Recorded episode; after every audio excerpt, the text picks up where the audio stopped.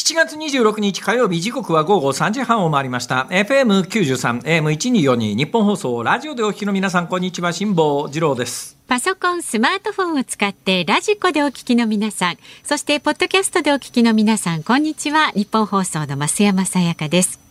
辛坊治郎ズームそこまで言うか。この番組は月曜日から木曜日まで辛坊さんが無邪気な視点で今一番気になる話題を忖度なく語るニュース解説番組です。今日も辛坊さんは大阪梅田のね日本放送の関西支社からのご出演になります。はい、えー、申し訳ございません。はい、私なんで関西支社かというと、まあ毎週ではないんですけれども、各週木曜日と大阪からやることが多いんですが、それに加えて今週は昨日今日と月火とえーまあ、何回も申し上げておりますように今年の夏のスケジュールに関してですね大阪で行政手続きをたくさんしなくちゃいけないと、はいはい、その行政手続き大体昼間しかやってませんので、東京にいると私住所地が関西なもんですからできなくなってしまうんでですね、はい、一気にまとめてやってしまおうということで。昨日まで連日お伝えしていたことのいくつかに解決決着がつきました。はいはいはい。ご報告いたします。お願いします。私のマイナンバーは受理されておりました。よかった昨日お家に帰ったらですね、えー、転送不要という、えー、地元郵便局からの地元郵便局じゃねえな差出人は地元の役所ですね、えー、えー、地元の、え自治体のマイナンバーカードコールセンターというところかな。違うわ。地元の市役所の市民室重機グループ、重機グループっていうのはこれ住民基本台帳ネットワークの重機ですね。だからやっぱりこのマイナンバーってやつはあの重機ネットの、まあ、いわゆる後継組織みたいな感じですね、後継組織というか後継制度ですよ。そうしたら私ね本当に納得いかないんですけど、あの2000年代の初頭にあの重機ネットが日本で発足するという時に。まあ一部の自治体は接続拒否だの、まあ、どっかの自治体はですねあの役所の中のコンピューターにで普通に手続きしてるのに侵入できたとかって言ってですね、大騒ぎして重機ネットの大反対運動ってあったじゃないですか、はいはい、私あの時ですね極めて少数派でもう昼間のワイドショーからニュース番組から新聞の論調から全部こぞってで一部のまあ右派の論客と称する人たちももうこぞってですね重機ネット大反対ですよ、えー、ところが私は当時ですね、えー、ちょっと待ってください。今重機ネットで接続が始まってるって住民基本台帳に書いてあることで当時住民基本台帳ってあの公開情報でしたから、えー、誰でも役所行ったら住民基本台帳って普通に見られたんですよ。はい、だから、当時は、なんか子供が小学校入学前になると急にランドセルのあの、えー、会社あの業者からダイレクトメールが来たり、はいはい、娘が成人に近づくとですねやたら着物の案内が来たりとかってあったのは、みんな業者が地元の住民基本台帳を閲覧してですねそこから個人情報を入手して、はい、でその住民基本台帳に出ている個人情報をまあ一元管理しようかっていう話で、で漏れたらどうなるとか漏洩の恐怖がみたいなことでマスコミが煽り立てたんだけど漏洩の恐怖も何もこの住民基本台帳ネットワークで結ばれてる情報って基本公開情報だから見ようと思えば全部見られる情報で何を反対してんだこの人たちはと。頭おかしいんじゃねえかぐらいな勢いで私は言ったんですが、私、極めて少数派だったもんだから、私の声なんかあの全然大きくならないどころか、私は当時ですね、その大反対運動をしてる人に、いきなり、とある放送局のエレベーターの中で呼び止められて、辛坊さん、あなたの言ってることはねとか言われてですね、ふざけんなこいつと思ったんだけど、それが腹が立つのがだよ、はい、住民基本台帳ネットワークにあれだけ反対した人たちがだよ、今の、あのマイナンバーって、もう質が違うからね、今のマイナンバーって、えー、今何やろうとしてるかというと健康保険証なんかも紐付けて、この健康保険証なんかが紐付けられるとですねある程度のえー、管理権限を持った人が検索をするとですね、うん、その人の病歴までたどれるんですよ。うんうん、だからまあ、住民基本台帳ネットワークが発足した時の、あの住民基本台帳の漏洩のリスク、まあ、漏洩してませんけどね、漏洩リスクと、この住民マイナンバーの漏洩リスクとを勘案したときに、それはまあ、重機ネットよりも、このマイナンバーの方がはるかに大規模だし、うん、まあ、ある意味、聖地にこう構築されてるという言い方もできますけれども、でもまあ、あの、万万万万が一の漏洩リスクを考えたときに、重機ネットどこの騒ぎじゃないんだけど、あの時あれだけ大反対運動をしたマスコミも、はい、指揮者と称する人たちも反対運動に加担してた当時の人たちも、うん、黙ったまんまってどういうことなんだこれはと、うん、おかしくないかと。えー、当時私は正しいことを言ってたのは世界の中で私一人くらいだったということでね、まあ、そういうことって結構あるんですけどね私の人生にとっては、はい、だから言った通りじゃんかみたいなことがあるんですけども、うん、でそれを言ってる当時少数派だったりするわけですよ。そうするとねこのね重機ネットとかマイナンバーなんか典型ではい、でマイナンバーに関して言うと私は若干の不安は今でも持ってるんだけどやっぱ実用上という問題もまあ生じるわけですよ。まあまあ言っても俺の情報の中で漏れて困るような情報はそんなにないし、うん、まあこれ今マイナンバー手に入れると2万円ぐらい手に入るから という実用上の問題もあり、えー、さらにはですね今年の夏に海外旅行等を控えていたんで、マイナンバー持ってるといろいろな手続きが簡便化されるというような話があったんで、はい、もうこの辺で。えー、嫌だけどマイナンバー取っとこうかと思ってですね、はえー、地元の自治体のホームページにアクセスして申請はしたんだけど、うん、確認しました。私の申請のした日付がね、えー、私のあの過去のいろんなところから、えー、えー、データを引いたら分かりました。6月18日に申請してます、はい、結構前ですね。だからもう40日ですよ、ね、1か月半ですよ。ほぼほぼ1か月半、うんうん、で昨日やっと帰ったらですね、うん、えー、あんたのマイナンバーができた。あ。あんたのマイナンバーができたんで、はいはい、役所に取りに来いっていう通知書ですよ。それってあの昨日の放送を聞いて慌てて送ってきたわけじゃないですよね。いや昨日家に帰ったらついてましたから それは多分無理だと思いますね。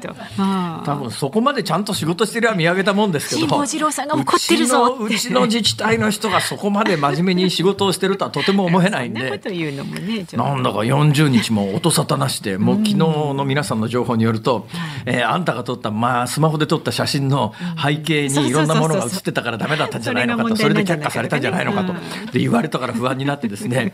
もういっぺん。送った時の写真があのスマホに保存されてますから確認したら確かに微妙に影があってですね。これで壁影があるだけじゃなくてよく見ると背景私白い壁だと思ってたんですがよく背景を拡大してみると背景に地模様がついててですねあこれは無地の背景とは言えないなと、うん、でなおかつ影が大きすぎて綺麗に正面から証明書写真みたいに光が当たってないなと。これは却下されてもおかしくないなと。帰り道道スマホを確認しながらお家に帰ったら、普通に届いててですよ。役所に届けに来いと、だから12月何日かまでに12月28日までに受け取り期限というのがあってですね取りに来いと。ではがきがあってですね、このはがきこのマイナンバーカード交付通知書と、はいえー、それから本人確認書類がいろいろあるんですが、あれやこれや書いてあるわけですよ。えーえー、納得いかないんです。マイナンバーカード交付通知書なんですよ、私のところに来てるのはね。はいはい、マイナンバーカード交付通知書なんだけれども、うん、持参する、持参すべきものの一覧表の中に、うんマイナンバーカードって書いてあるの。こ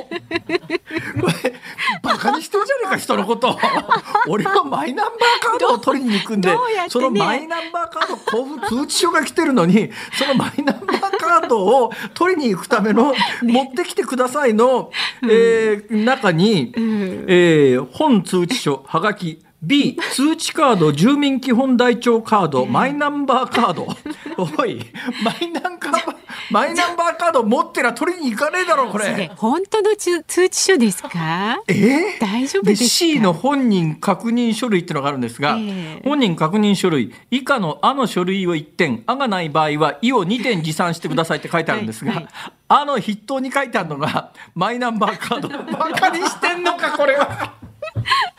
なんだよそれ。それは本当。ふざけんなよってちょっとボンミスですよね。いやボンミスじゃなくて、ま、多分これは意図的なんだと思いますどういうことで今これ読み上げててあそういうことなのかとうすうす気がついたのはですね、はい。この通知書のところにこう書いてあるわけです。はい、マイナンバーカード交付通知書黒丸電子証明書発行通知書。多分ね兼用の通知書になってるんだと思うわ。だからこれは私の想像ですよ。今これ読んだ時の想像なんですけど、電子証明書発行通知書として受け取った人は多分マイナンバーカード、うん？そうなのかな？わかんない。マイナンバーカードを持っていくと電子証明書っていうのが発行されるのかな？きっと多分だからそれ用の通知書を兼ねてるから書いてあるんだと思いますけど、でも大半の人はこれを受け取ってですね、マイナンバーカード交付通知書の中で当日持参するものの筆頭にマイナンバーカードって書いてあって。それは突っ込みますよね、そこはね。そう突っ込みだと思うよ、これ。確かにね。もうそんなわけでね、えー、12月28日までに、うん、えー、取りに行かないとなんかもう一遍取りに行かなきゃいけないみたいなことになるらしいですけど。までには取りに行ってくださいね。12月だからね。うん、うん、ということであのー、ね今回の夏の海外旅行にはもう間に合わないと今更取ってきたってですねもうしょうがない多分間に合わないでしょう。えわかんない。取りに行けばと大丈夫いやだからもうこのマイナンバーは諦めて、マイナンバーのない人用のワクチン接種交付証明書の英文とやつも、これも週末に申請しました。でこの申請が生きてるかどうかは、え10日経たないとわからないと。10日間ドキドキしながら待ってます。でアメリカのエスタに関して言うと解決しました。今日の時点で、えー、何回かやってるうちにですね同じ作業をしてるんだけれどもつながる時とつながらない時とあるということはこっちのバグの問題じゃなくて多分向こうさんの何かトラブルだと思うんですけど今日何回かやってるうちに運よく完全に最後までつながってですね、えー、英文の、えー、あなたエスターちゃんとあの承認されましたよっていうパスポートナンバーも全部入った英文の証明書みたいなやつをプリントアウトするところまであの達しましたんでこれであの見事にプリントアウトができてあとはの来週明けだから申請してから10日以内ですからあと1週間ぐらい以内にですね、うんうん、えー、今回あのマイナンバーカードを取りに来るためにはマイナンバーカードを持ってこいと言った、あの地元の役所が。えー、無事に、えー、あの自宅にこれは郵送してくれることになってますから、自宅に郵送してくれると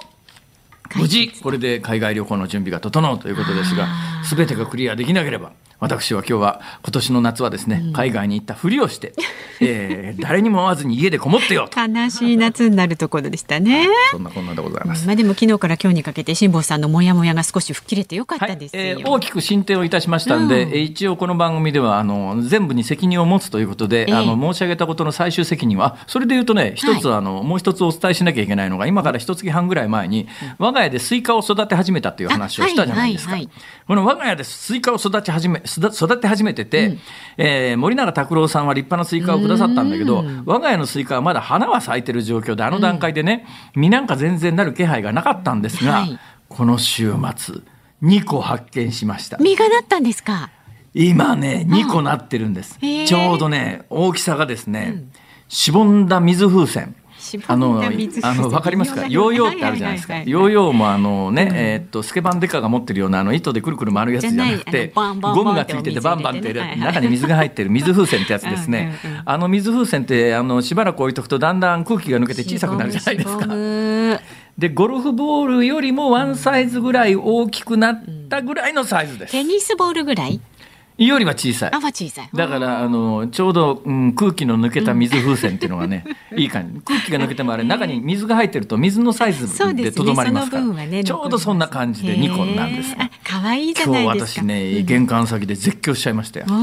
ちょうど今日この番組やるんで、玄関先出てきたところでですね、うちの、あの、バカ息子パート1っていうのがですね、車に乗って帰ってきて、うちの駐車場にバックで入れようとした時に、もうすんでのところでその2個しかできていないスイカを踏み潰すとところで。そんな。ちょっと待て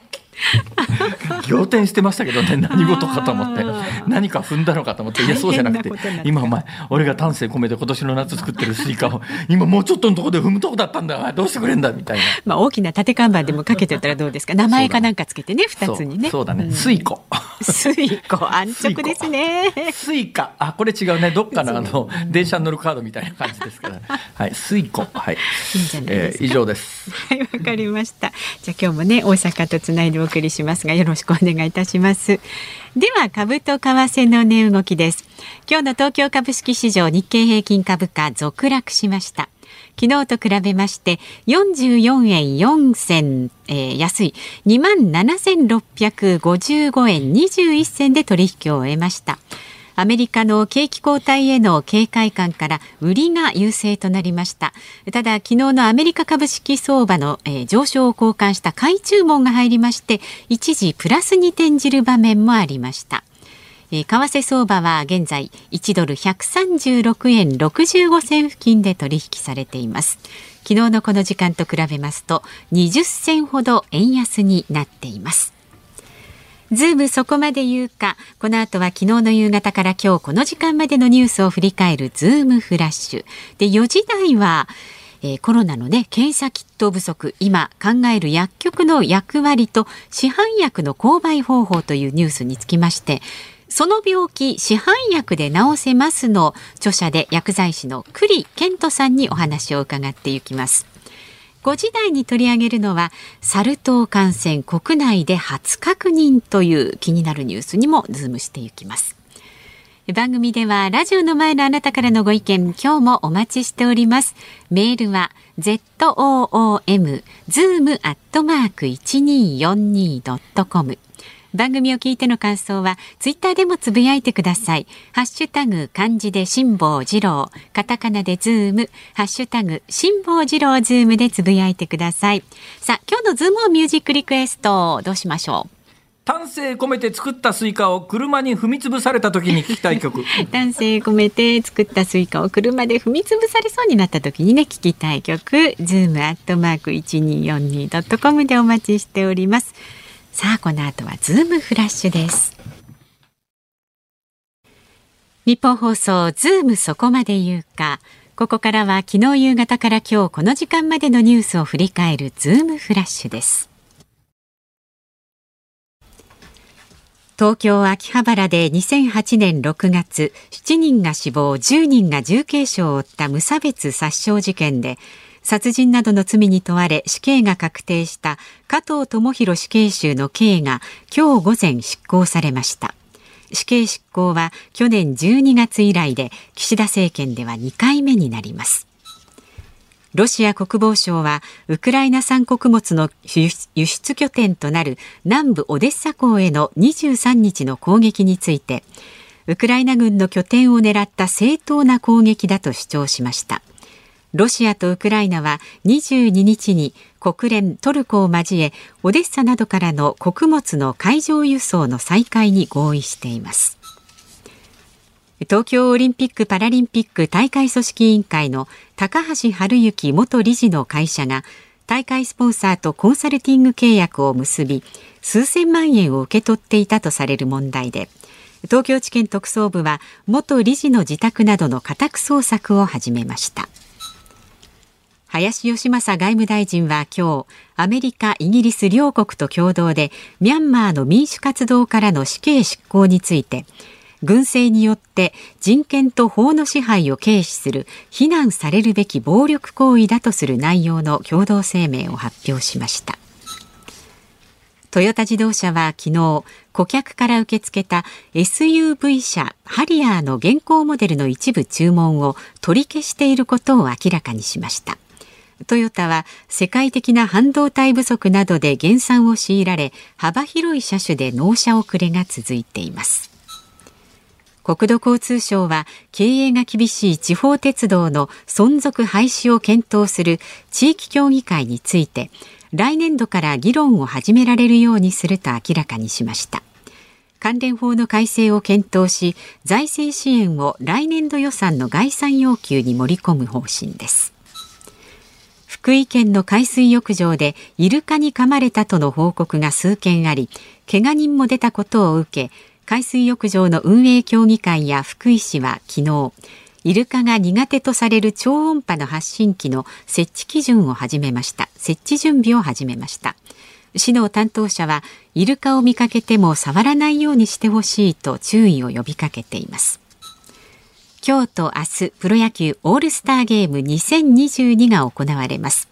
昨日の事前イベントで佐々木朗希投手は自己最速の164キロのストレートでオールスター戦の最速記録更新に意欲を見せました。一方ヤクルトの村上宗隆選手は佐々木投手との対決に向け意気込みを語りました。日本放送では今日と明日夕方5時30分から実況生中継します。イルカって可愛いですよ。可愛いですよね。私太平洋横断中にですね、はい。えー、イルカの群れがうちの船の伴走っていうかですね、うん、ちょうど群れ何頭ぐらいかな10頭は軽くいたと思いますけれども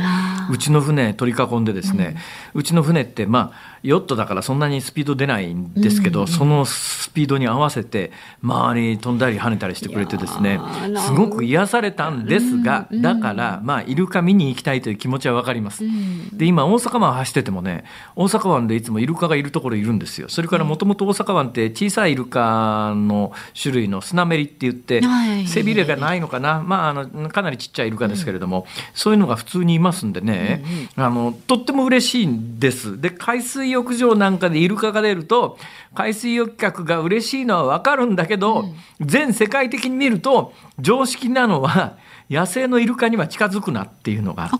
あってですね。だから訓練されてるイルカでイルカと一緒に泳げますみたいなことをしてるところありますよね。ああいうところのイルカはいいんですよ、うんうん、あの確かによく訓練されてますから、はい、まあ噛みつかれることもないですが。ところがですね。野生のイルカって噛みつかれたというケースはあんまり聞いたことないんですけども、えーまあ、実際に丈夫な歯があのクジラのじゃないイルカの種類によったら100本ぐらい並んでますからね。あれは噛まれりゃ痛いですよ。でもっと恐ろしいのはですね多分イルカの側にそんなに悪意はないと思うんだけど、海外の事例であるのは海中に引きずり込まれることがあるんですよ。でイルカって体重やっぱり大きいのになると200キロぐらいの体重があって力も強くて、え海中ではもう人間の泳ぐ力なんか全くもう勝負にならないですから。だからそんなにイルカの側には悪意がなくて単に遊んでるつもりでも、海面一緒に泳いでたつもりがですねイルカにまあ水着の一部かなんか噛まれてそのまま海中にグッと引きずり込まれたらそれはちょっと恐怖、ね、人間は水中で息できませんからねまあイルカも哺乳類だからあの水中で息してるわけじゃないですが、うん、それでもイルカみたいに長時間持たないですから、はい、まあ溺れ死ぬということがありますんであの常識としてですねえー、海水浴場にイルカがいたら楽しくて一緒に泳げていいなみたいなことは誰でも考えますけども、世界的な常識としては野生のイルカには近づくなっていうのが、ね、はい、もうこれはもう常識中の常識なんでね。だから特にあのお父さんお母さん、えー、子供さん海水浴場に連れてって、えー、あのお金払ってちゃんと飼育してあるやつは訓練してあるやつは大丈夫ですけども、えー、そうじゃなくて野生のイルカがたまたまいるっていうケースが最近ね日本近海でもあるんですよ。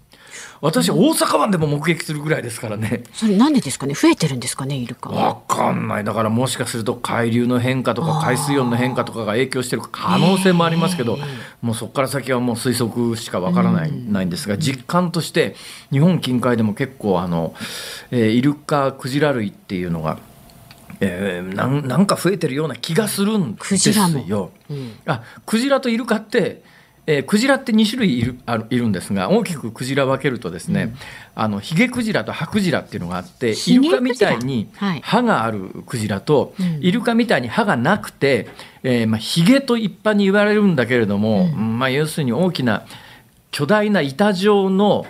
なんていうかな、こし器ってわかりますかね？なんかあの、プランクトンをこす、こし取るんですよ。う。ん、海水ぐっと口の中入れて、海水だけピュッと、あの、そのこし器の口の間みたいなとこから吹き出すと、その中にプランクトンがとどまって、それを食べるっていう、まあ、ヒゲクジラっていうんですね。いっぺんにそれクジラのヒゲって言われてるんですが、クジラのヒゲって、まあ、文楽の、文楽人形のバネとかに使う、伝統的に使われたりなんかするんですが、このヒゲクジラ類っていうのは、まあ、有名なところで言うと、まあ、ナガスクジラであるとか、白ナガスクジラであるとか、え日本で捕鯨の対象になってな基本的にこのヒゲクジラ類なんですけども、ハクジラ類っていうのがあって、そういうあのプランクトンをこし取るヒゲの代わりに歯が本当に生えてるっていうクジラがあってそれの小さいやつがイルカなんですよ。あそうなんですか？そうなんです。あそれの、うん、そうそれの小さいやつがイルカなんです。でそのハクジラ類の最大のものがマッコウクジラなんです。マッコウクジラっていうのは長須クジラその他のクジラと同じぐらいの、まあ、長さ20メートルとかっていうサイズがありますけれども、はいはい、あのマッコウクジラっていうやつだけ特殊でいわゆるヒゲクジラに属さないんですだからイルカの親戚のでかいやつっていうので、マッコウクジラは、うん、体の構造とか口の周りの構造が全然違うんです。でこれが頭が強烈に硬いんです。岩のようにマッコウクジラって。うんうん私はそれにぶち当たったんです。いやそんな解説をしようと思ってこれ喋り出したんじゃないんだけどな。詳しいと思いましたよ、まあ、いいやもう時間だ。これ。失礼しました、はい、えー、ズームフラッシュでした7月26日火曜日時刻は午後4時を回りました。辛坊治郎と。日本放送の増山さやかでお送りしています。今日は辛坊さん大阪梅田の日本放送関西支社からお送りしております。大阪すごいいい天気なんですが、なんか今日私ね。昼の全国ニュース見てたら、ええー、東京で街頭から中継してたら雨降ってる感じでえ東京雨なんだと思ってびっくりしたんですが、ね、結構強い雨が降りましてで気温もね、ええ、30度届いてないんですよ。28.3度かな3時まであらまあで今もねどんよりした曇り空で雨がね。関西はドピーカンって感じでですね、え。ー、今日日中の最高気温が、えーまあ、あの36.7度というのが公式発表なんですけど、はいはいはい、私、車の中の温度計の外気温計見てたら、うん、私の住んでるところでは40度いってましたよ。そんなに暑かったんですか、はい、全然違いますね。本当だね。なんか今日あの軽やかな、なんですか、そのシャツはちょっとアロハっぽいの？いやいや、まあ、あの紛れもなくアロハです。ね、はい、なんかこう。ちょっと、いや、実はもうちょっとヨレヨレの T シャツ着てたんですけども、えー、あの家出る時にですね、うちのかみさんに、これで行っていいかなって言ったら。着替えなさいって言われてですね。いや別にラジオだからいいんじゃないのと思ったんですラジオ舐めちゃいけませんよいやいやだけどラジオって別に着るもんなんでも関係ないじゃん一生懸命やれば。こういうところからね広がっていくんです。口コミは辛坊さんがヨレヨレのシャツ着てたってあっという間に世の中に広がる。だって誰も見見えないじゃんそれ。言うんですよ、まあいいはい、はい、えー、そんなことです。ね。さあえっ、ー、とご意見いただいております、はい、ありがとうございます。こちらはお名前がないのかな？いつも家族でポッドキャストで楽しく拝聴しております。ありがとうございます、生でも時々聞いてみてくださいね。恐縮です。えー、小学生の子供が夏休みに入りましたああ宿題大変だな、でそれですよ小6の長男が夏休みの読書感想文の宿題で「ええ、風のことは風に問え」を題材に読書感想文を書く予定です。ね、間違いなく出世しますね。うん、で読書感想文を書くにあたり息子へ何かアドバイスがありましたらぜひお願いします。辛坊さんのご意見、ね、いかんによっては成績が。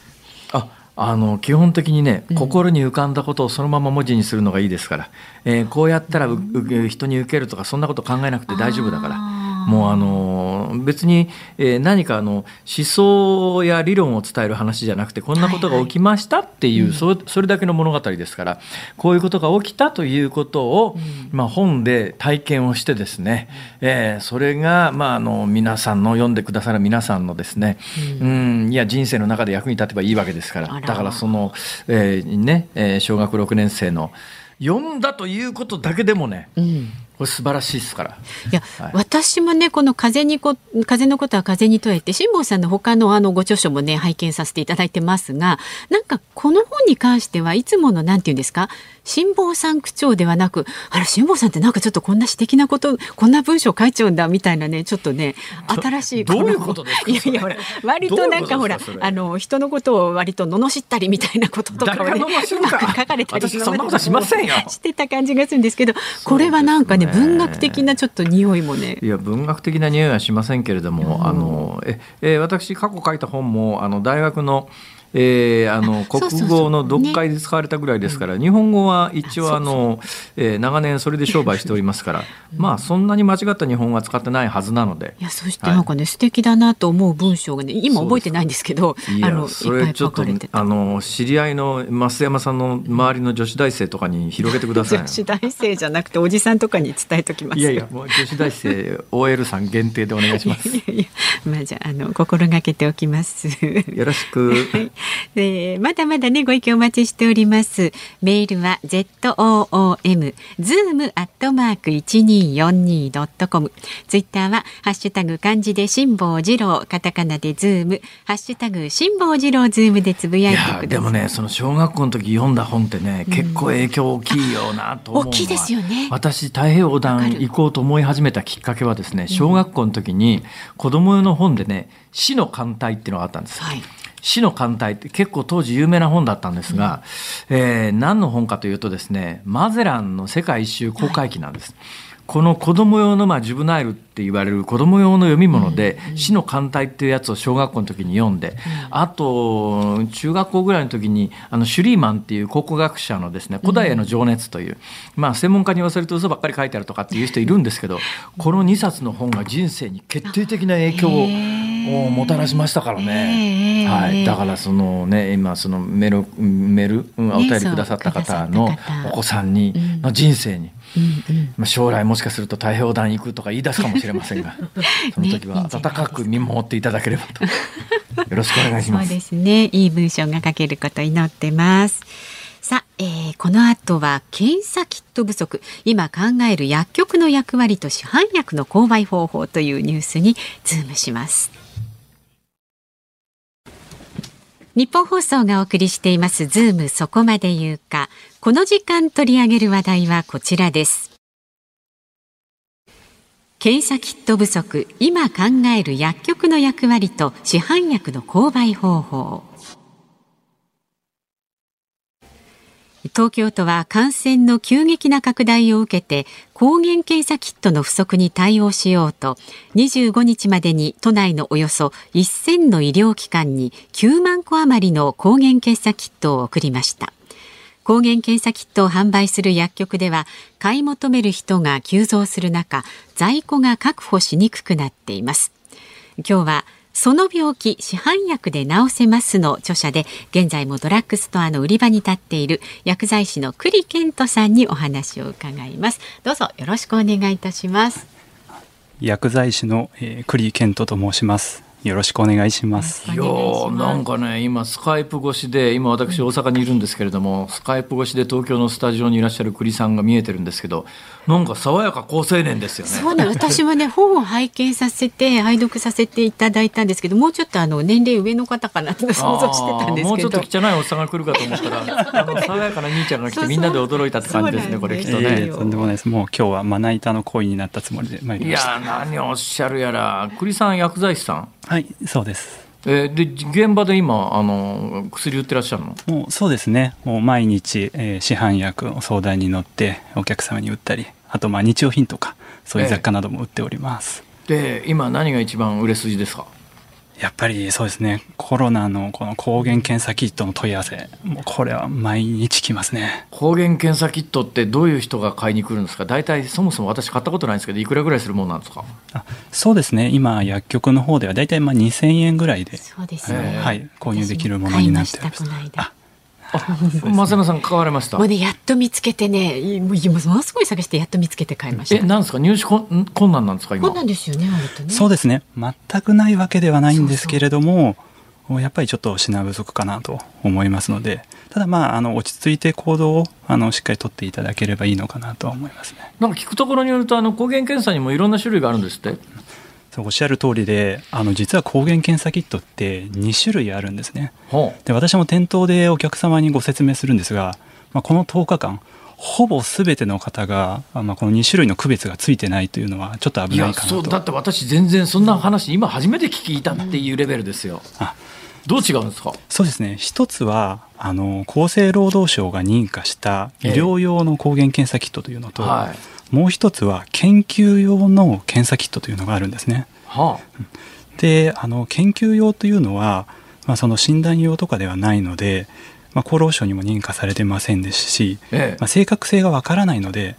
例えば感染してる人でも陰性になっちゃうかもしれないんですね。え、なのでえー、まあ、感染拡大する可能性もあるのでちょっと気をつけなきゃいけないというところで、まあ、過去に行政もですねこれ注意を呼びかけてまして医療関係者の間でよく知られた話なんですが、えー、はい。まあ、なかなか生活者の方にはまだまだそこの情報が届いてないのかなそれ買うときに区別つくんですか？あはい。あのこれ明確につきます、まあ、研究用というのがそもそも書かれているというのとあと研究用って書いてあるんですか？あ書いてあるんです。あのパッケージをよく見ていただくとちっちゃくですね研究用と書かれているのがあるんですが、ええ、そもそもその今報道とか自治体が配っているこの厚労省認可のですね医療用というのは薬剤師でないとこれ販売できないんですね。ほうほうほう。であの店頭に基本的にこう原品が置いてあるものではないんですよ。ええ、ドラッグストアへ薬局へ行って薬剤師に「ありますか?」と聞いた時に奥の方からごそごそと持ってくると、はいはい、こういうものなんですね。それに対して研究用というのは、ええ、あの基本的に誰が売ってもいいものなので、はあ、あのネットでも普通に売られてますしあとやっぱ街歩いてるとまあ、普通にですね、はい、まだまだちょっと置いてあるお店なんかもあるかなと。それ値段も違うんですか？これはですね、えー、1000円ぐらいのもあればあの医療用とほぼ変わらないようなものもありますね、はい、ええ、その医療用のやつっていうのはどこで区別ができるんですか？医療用って書いてあるんですか？あそうですね。もうこれはですねその薬局の薬剤師の方に、えー、伝えればですねあのしっかりそれをですねあの持ってきてくださいますしまたあの買う時はですね自分の名前書いたりとか説明を受けなきゃいけないというちょっと特殊なお薬なんですね。はあ、なんで逆にもうなんかこう投げ売りみたいな感じで「はいどうぞ」となったらそれはあの研究用だと思っていただければと思います。あそういうことですか。うん、知らないとそれはあの買っちゃいますね。ねそうですね。さて、えー、栗さんは「その病気市販薬で治せます」という本を、まあ、お出しになってですね、えー、薬剤師実際にあの薬売ってらっしゃるお立場からいろいろこう我々に教えてくれるわけですけども、えー、素朴に思うんですけど市販薬ってあのまあ、1類、2類、3類なんかあるじゃないですか、はい、だからあの普通にコンビニで買えるようなのもありますよね、今。あれコンビニで今1類2類まで買えるんでしたっけ？どどうなってんでしたっけ？資格者がいればですね届け出をしていれば買えるところもありますが、ええ、まあ、でもほとんどまだ買えない状態だと思います。あの薬屋さんで薬剤師さんがいないところで普通にお金出してレジ持ってって買えるやつはあれ1類ってやつですか？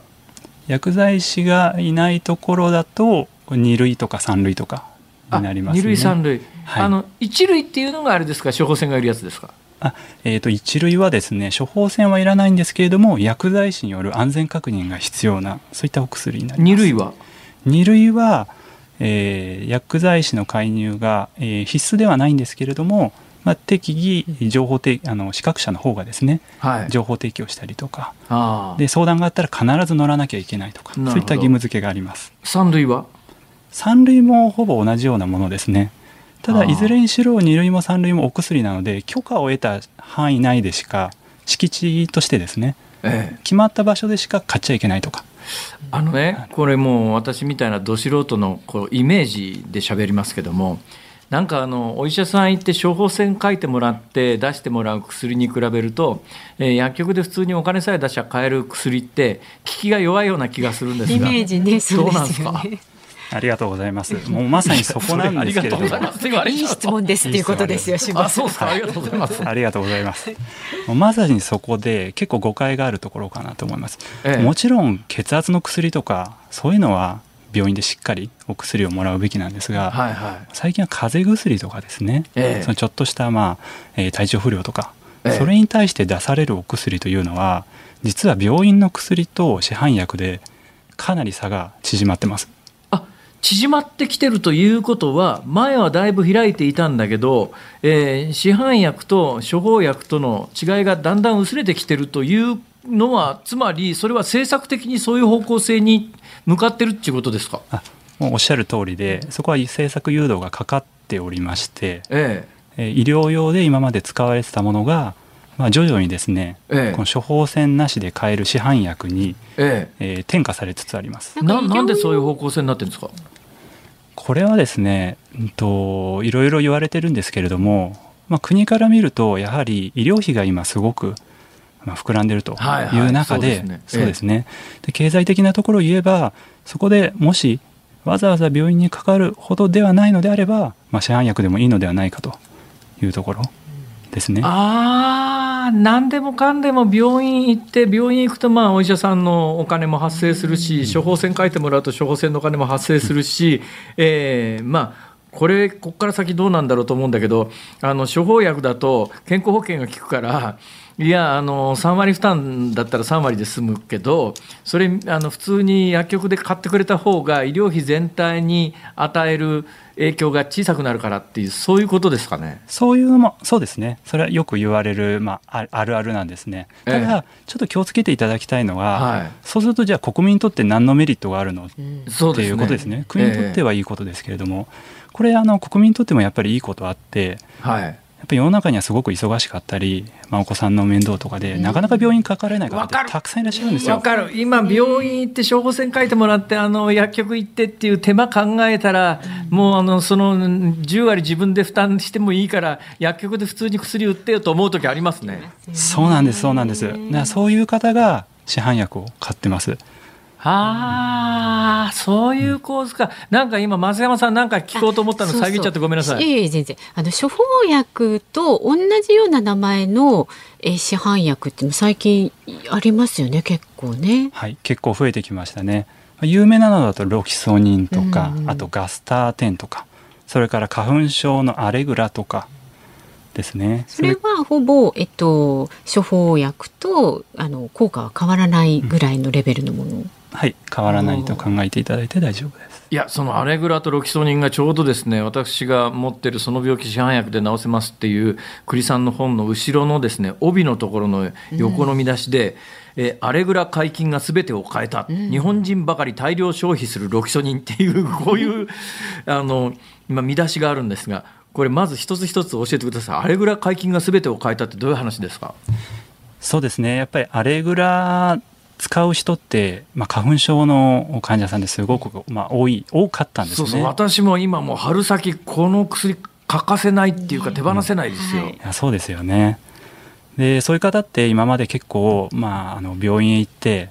でお医者さんに「花粉症です」って花粉症だね」って言われて「じゃあ出しとくね」っていう、はい、ええ、こうなんだろうこのやり取りみたいなのですね毎年のルーチンであったと思うんですわ、かるわかる。毎年毎年花粉症の時期に医者行って「先生花粉症だと思うんですけどああそれはね花粉症だわ」ええ、じゃあまああのあれぐらい出しとくからありがとうございますっつって薬局行って買うや買うやつですね。そうですね。はあでそれがですねやっぱあれぐらい市販薬になって、ええ、で皆さんこう病院にわざわざ行かなくても買えるようになったと。あでもそれってあの毎年必ずあのお医者さんは春先にそれで収入を得ていたのにそんなことそんな迷惑なことすんなよってお医者さんから反発とかなかったんですかね？あったかもしれませんけどでもお医者さんの中にはやっぱり忙しいとちょっとそういう患者さんばっか見るのも大変だなっていう方もいらっしゃったと思うんですね、えー、でそういうお医者さんにとってはいいことだったと思います、ね、なるほどね、なるほどね。というのはということはつまり薬剤師さんの間でああれぐらがあの店頭で普通に買える薬になったっていうのはそれは大きなことだったんですね。そうですね大きか大きなことだったと思います。正直私も最初は結構値段も高くて、ええこんなの誰が買うのかななんて思ってたんですけど、え、やっぱり皆さんそれぞれいろんな生活スタイルがありますから、はいまあ、結構買っていてもう今は本当に何でしょうねもう花粉症の季節になるとドラッグストアにも山積みされている商品の一つに成長しましたねいやあのやっぱりね、えー、毎年あれぐらい病院行って処方してもらってあの使ってた人からすると効き目はよく分かってるわけですよ。うん、で同じ効き目のものが普通に病院行かずに買えるんだったら二手間ぐらい省けますからね。そりゃあの確かに、えー、大きな変化だろうなと思います。もう一つの横見出し、日本人ばかり大量消費するロキソニンってこれどういうことですか？あそうですねこれはですね、まあ、ロキソニンっていう解熱鎮痛薬、まあ、皆さんにとって非常にまあ、馴染みのあるものだとは思うんですけれども、はいえー、まあ、実はこれはあの日本以外では、まあ、あまり使われてないんだよって、まあ、ちょっとそういう小話的なお話させていただきました。あうんなんでなんですかね？そうですね。あの海外ですとイブプロフェンとか、はい、えー、もうちょっといろんなものがあるんですね。えー、でロキソニンというのはもともとまあ日本の製薬メーカーが作ったものでして、はいはい、多分まあそこの初期の営業活動とか、ええ、そういうのでいっぱいこうお医者さんに使われて、ね、それでまあ周知されたと。なので国によってじゃああの入り廃りというかあのトレンドの薬が違ってくるわけですね。それでいうとねここの横見出しでもう一つ中国人観光客に爆買いされた神薬神様の薬神薬って、えー、これあの多分横見出しがここまでなんで知りたければ本文読めって話なんですが今日今日せっかく栗さん来ていただいてますからこれの謎解きだけお願いします。すねうん、あありがとうございます。これですねあの日本の薬って結構市販薬って独特でなんかちょっとですねこう使いやすい工夫とかされてるんですよね。えー、あの例えば龍角散ダイレクトとか、これ結構あの龍角散のこう水なしで飲めるタイプがあるんですけどね。今まではそうですね。今まではやっぱりもう薬っていうとね水ありで飲まなきゃいけないっていうのが、えー、これだったら水がなくてもちょっとした時間にさっと飲めるとか、はい、そういう技術がすごいよねみたいな。ほ結構我々にとってはまあ当たり前のものが海外から見ると、えー、これって日本の技術すごいわ。という形で、まあ、ヒットした。なんてものがありましたね。ああまあ中国私はごめんなさい中国の薬っていうとですね昔あの海外旅行の土産でもらう怪しげな薬があって これは飲んでいいのか悪いのか薬を前にうーんってもう飲む時にはもう一大決心で飲むようなそういうのあったんですけど ああいう薬って薬剤師さんから見るとどうなんですかね？いやちょっと怖いですね。やっぱりね。私もあの中国のドラッグストアこう回ったりもしたこともありますけれども、えーちょっとあのそうですね。もう成分の表記の仕方とかも日本と全然違うので、はい、ちょっと品質のとこどうかなとか、ああああいうのを土産に買ってくるのもどうかと思うけど もらった方もね、うん、な結構悩みどころだなと思うんですが、えー、それでいうと横見出しの中でごめんなさいね。これあの、えー、私実はこれ興味あるんですよ、うん、あの夜眠れない時にですね、えー、何年か前からあの夜あのドリエルってまさに副作用を転用したドリエルの注意点というのが見出しのタイトルにあるんですがあのドドリエルとかなんかこれあれですよね。眠るとかっていうののスペイン語かなんかの動詞から作った多分薬の名前だと思うんですけどこれもともと副作用を転用したものなんですか？えっと、そうですね。成分自体はそのまあアレルギーのお薬として非常にまあ有名なものでしたね、はい、でその中のまあ副作用としてまあちょっと頭がぽやんとしてしまいますよと。いうところを今利用しているのがまあこのお薬ですね。まあ、なので悪いとかではないんですよ、ええうん、悪いとかではないんですけれども、はい、えー、やっぱりねちょっと使い方には注意が必要かなと。うん、あどうですか？あの薬局の店頭ドラッグストアの店頭でこうずっとお客さんとこう接してらしてですね、え一番思うことなんです？これはですねもう我々の薬剤師にとって当たり前と思っている情報と、はい、その生活者の方々が知ってる情報に、ええ、その間にとてつもなく大きなですね、まあ、ギャップがあるんだなっていうのは本当これ感じますね。ああ例えば？そうですねうんと例えばまあ今の時期なんですけれどもあの虫除けスプレーって結構売れるんですよ。はいはいはいはい。ね、であれってまあスプレータイプが結構あるんですけれども、えー、あれの正しい使い方を知ってる方って実はあんまりいなくて。え教えてください。私ねあれスプレーしてもね、よく蚊に食われるんです。あ本当ですか？はい、これはそうなんです。おっしゃる通りで、えー、実はあの虫除けスプレーっていうのは日焼け止めと同じ感じで使っていただきたいんですよ。香水じゃないんです。日焼け止めなんです。はあ、これつまりですね、塗った場所しかあれ効かないんですね。はあ、どういう仕組みかというと、こう塗った場所に蚊がですね寄ってくるんです。蚊は寄ってくるんですが、塗った場所に蚊がつくと吸血行為をやめてどっか行っちゃうんですね。はあ、そういう化学成分なんですよ。ええ、なので塗りムラがあるとそこに蚊が行った時に普通に吸っちゃうんですね。あそういうことか。あのー、噴霧型の霧になって飛ばすやつあるじゃないですか、はい、霧になって飛ばすやつってあの要するに霧だから小さな粒々が皮膚の表面につくわけですよね、うん。はい、そうすると塗って広げないと粒々ついたところ以外に蚊が止まるとか刺しちゃうってことですね。シュッシュじゃダメなんだ。おっしゃる通りでそうですねあのなんか手のひらにこうため息みたいのを作って塗ったりとかなんかはおすすめですね。私も実際ですねこう小型タイプの虫除けスプリーにこう絵の具で着色して白い紙に吹きかけて、ワンプッシュで大体どんぐらいの範囲がですねこうカバーされるのかって見たんですが、はい、すごいちっちゃかったですね。あなるほどね。なんとなくあのシュッシュッシュってやってその辺りにあの霧が飛んでるから全部についたような錯覚を得てるだけでそれじゃダメだっちゅうことですな、はい、香水とは違うんです。あそうなんというところを覚えておいていただくといいのかなとか。もうしっかり面として塗り広げてやらないと、えー、その要するにつぶつぶついてないところに蚊が止まって吸っちゃうぞとそういうことですな。そうですね。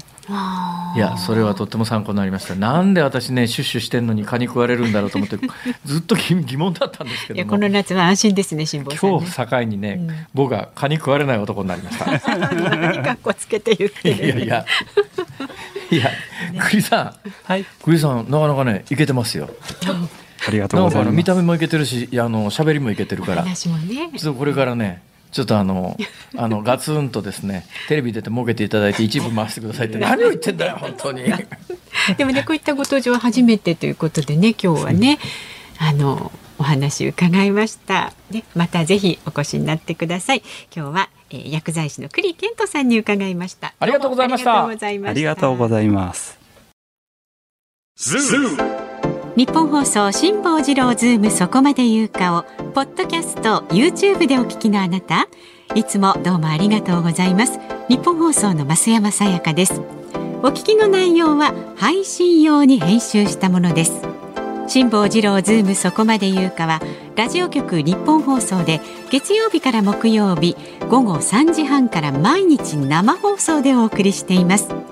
番組はラジオの FM93 AM1242 に加えてラジコでもお聞きいただけます。ラジオラジコではポッドキャスト YouTube 版にはないコンテンツが盛りだくさん。アトムさん吉田由紀ちゃんの中継企画さらに辛坊さんが「夕刊富士」の気になる記事を解説するコーナーそして辛坊さんが聞きたい曲をお送りする「ズームオンミュージックリクエストなどラジオラジコでしか聞けないあんなことやこんなことがいっぱいです。ポッドキャスト YouTube を聞いた後はぜひラジオラジコで辛坊治郎ズームそこまで言うかをお楽しみください。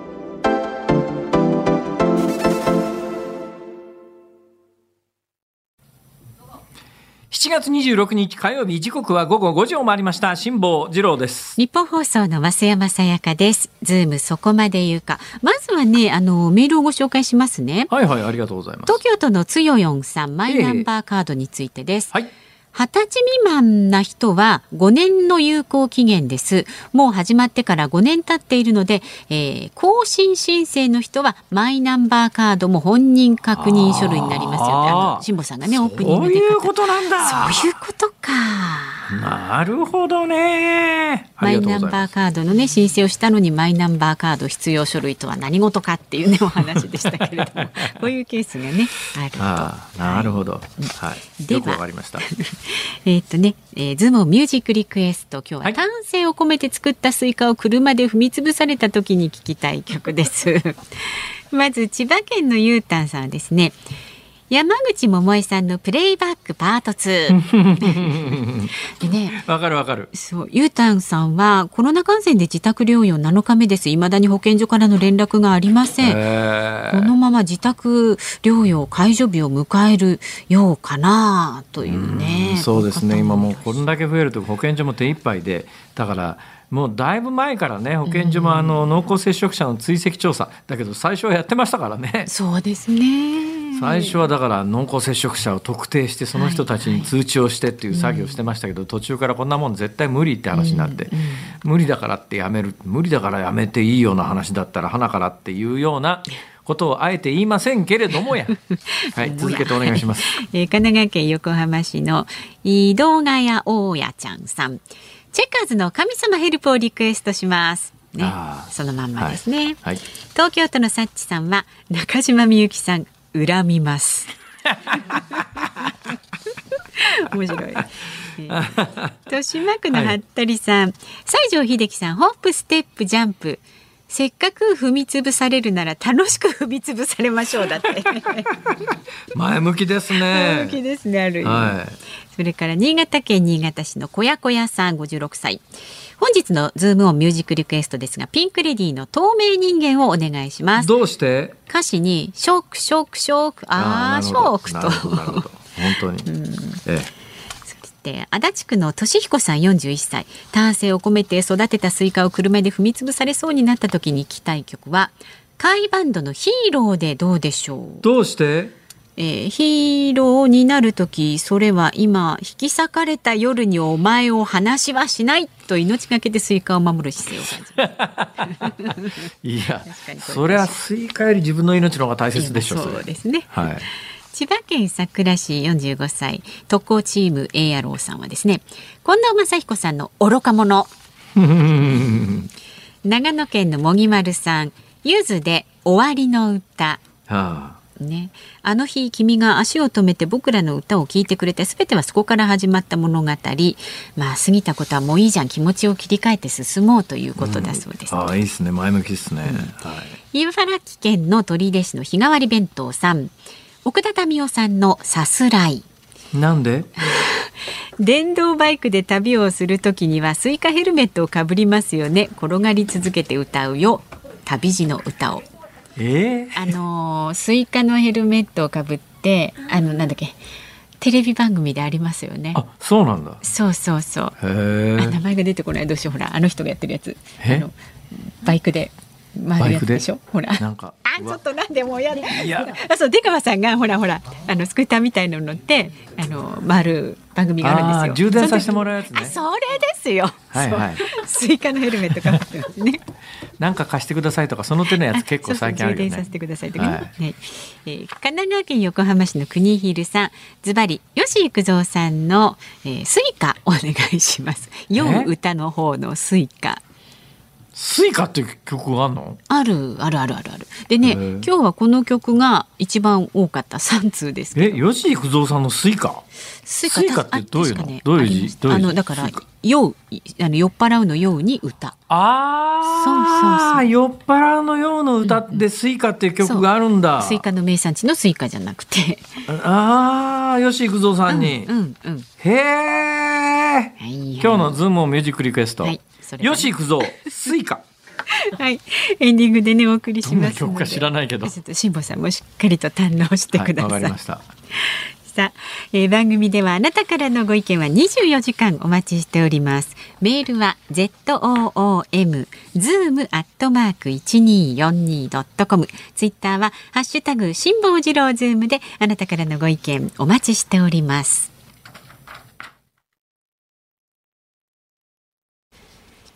日本放送辛坊治郎ズームそこまで言うか。今日最後にズームするのはこちらです。サル痘感染国内で初確認。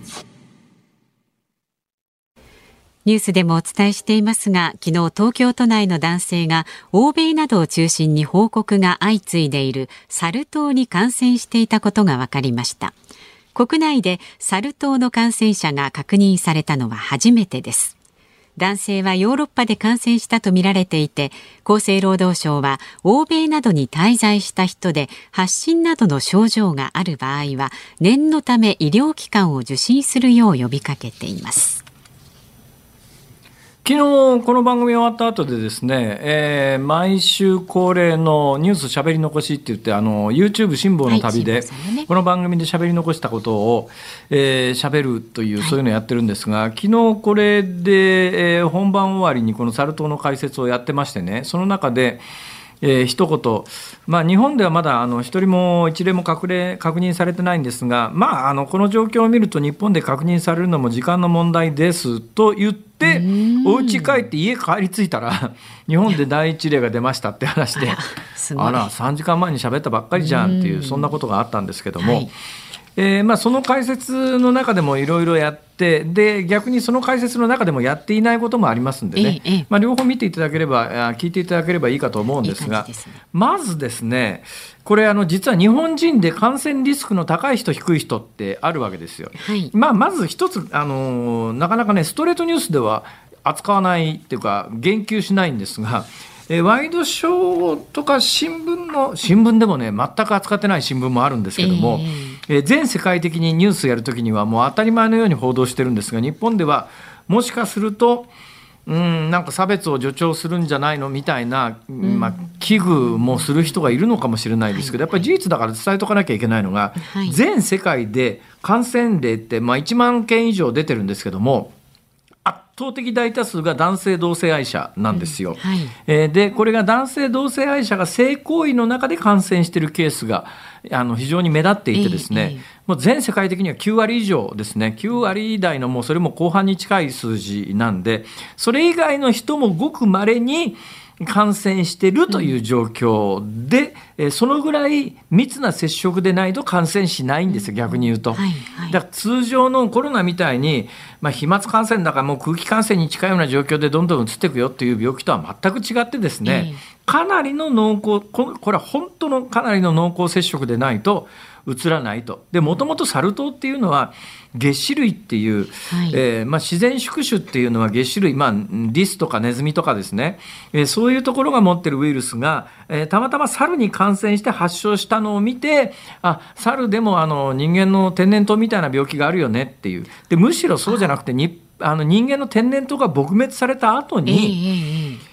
なんか人間の天然痘みたいなやつが猿で出てるぞとか、あるいは人間の天然痘みたいな症状が出ちゃったけどあれ天然痘もういっぺん復活したんじゃないの？みたいなことがきっかけになって、あいや天然痘じゃなくてこれはサル痘で猿に起きる人間の天然痘と同じような感じの病気で、うん、えー、自然宿主は月種類というアフリカに住んでるリスとかネズミとかが持ってるウイルスがたまたま猿に感染すると猿で人間の天然痘みたいなポツポツの発疹が出るよね、うん、発疹が出るよねっていうそういう病気として認識されたといういきさつがあって、はい、でまあ長いことそういう病気があるというのは知られていたけれども、えー、人間に移った場合に人間から人間への感染ってまずないよねっていうのが今までの認識だったんですが、えー、ここへ来て急に WHO が全世界にちょっとやっぱりこの病気気をつけなきゃいけないよっていう言及をしてる理由はこれよくわかんないんですよ。わかんないことだらけなんだけども、いくつか想像できることがあるんです。はい、いくつか想像できることは何かというと、あのー相当濃厚接触でないと移らないんです人から人へはね。で今まではそんなに人から人へ濃厚接触する機会というのがそんなに多くなかったんじゃないのかっていう説もあるわけですよ。だからウイルス自体が変異した可能性。あるいは人間の側に移りやすく人間がなっている可能性、はいはい、もう一つそれに加えて、はい、今までだったら人か人から人への濃厚接触がそんなに簡単には起きなかったのが、うん今インターネット等で、えー、あの今までだったらなかなかパートナーを見つけづらかったようなあの方々がですねインターネットの普及であの国境を越えて簡単にパートナーが見つけられるようになったから接触濃厚接触の、うん、まあ、頻度が昔に比べると増えてるんじゃないのって見方があるわけです。はい、で裏を返すと、うんえー、そうじゃない人の感染リスクはまず基本的に非常に低いので、うん、コロナのように爆発的に人から人への感染で増えることはまずなかろうということの知識が一つ。恐れる必要はないそうですね。それと同時に、天然痘の免疫持ってる人はかかりにくいっていうのはこれ全世界的に明らかで、ええ、で日本でいうと1962年より前に生まれた人っていう天然痘のワクチンを3回接種してます。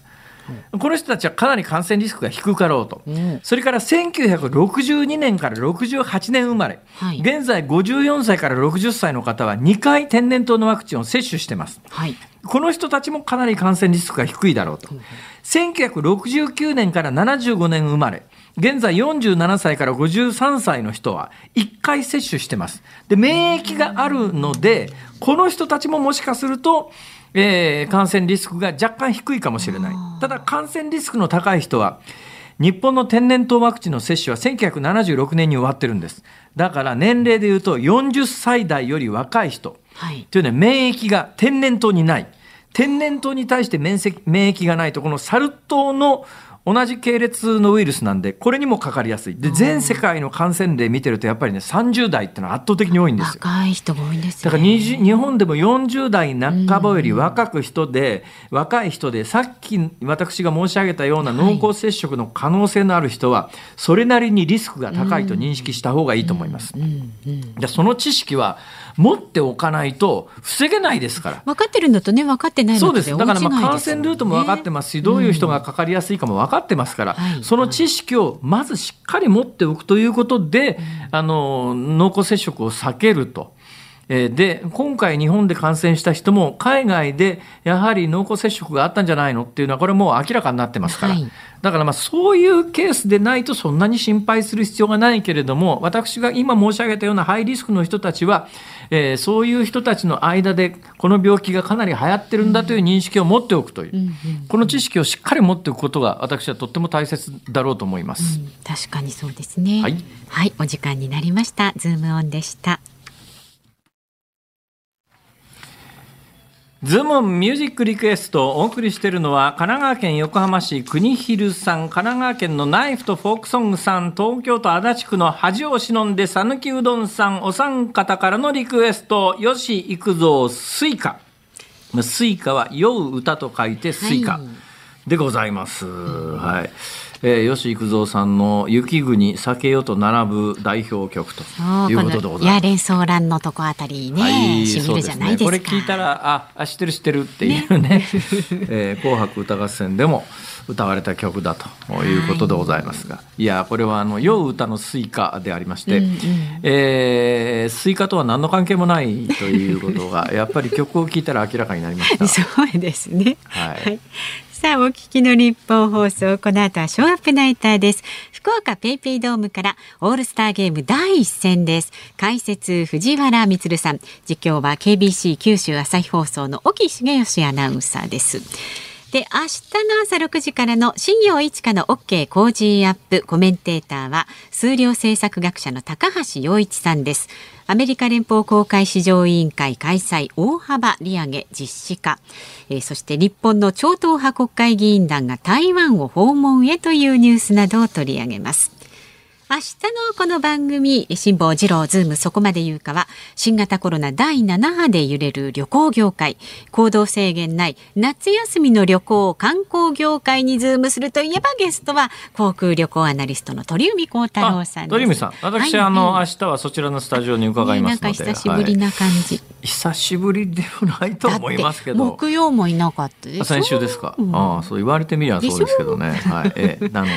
い。や、増山さんにお会いできるのが楽しみだな。私もとても楽しみだな。ところで飯田君どうしてんですか？あ、えー、飯田さんはねまだあの療養中になります。どうどうなんですか？その後あの病状その他の連絡というのはあるんですか？そんなに症状はあの重くないです。軽くね出てるぐらいですよ。ああそうなんだ、はい、やっぱりサボってんだね、ま、そう言うと思ったから。ちゃんとねあの療養しなきゃいけないんです。ああそうですか、はい、会社の規定により。やっぱり、えー、辛坊治郎ズーム そこまで言うかここまでのお相手は辛坊治郎と松山さやかでした。明日は東京から来てね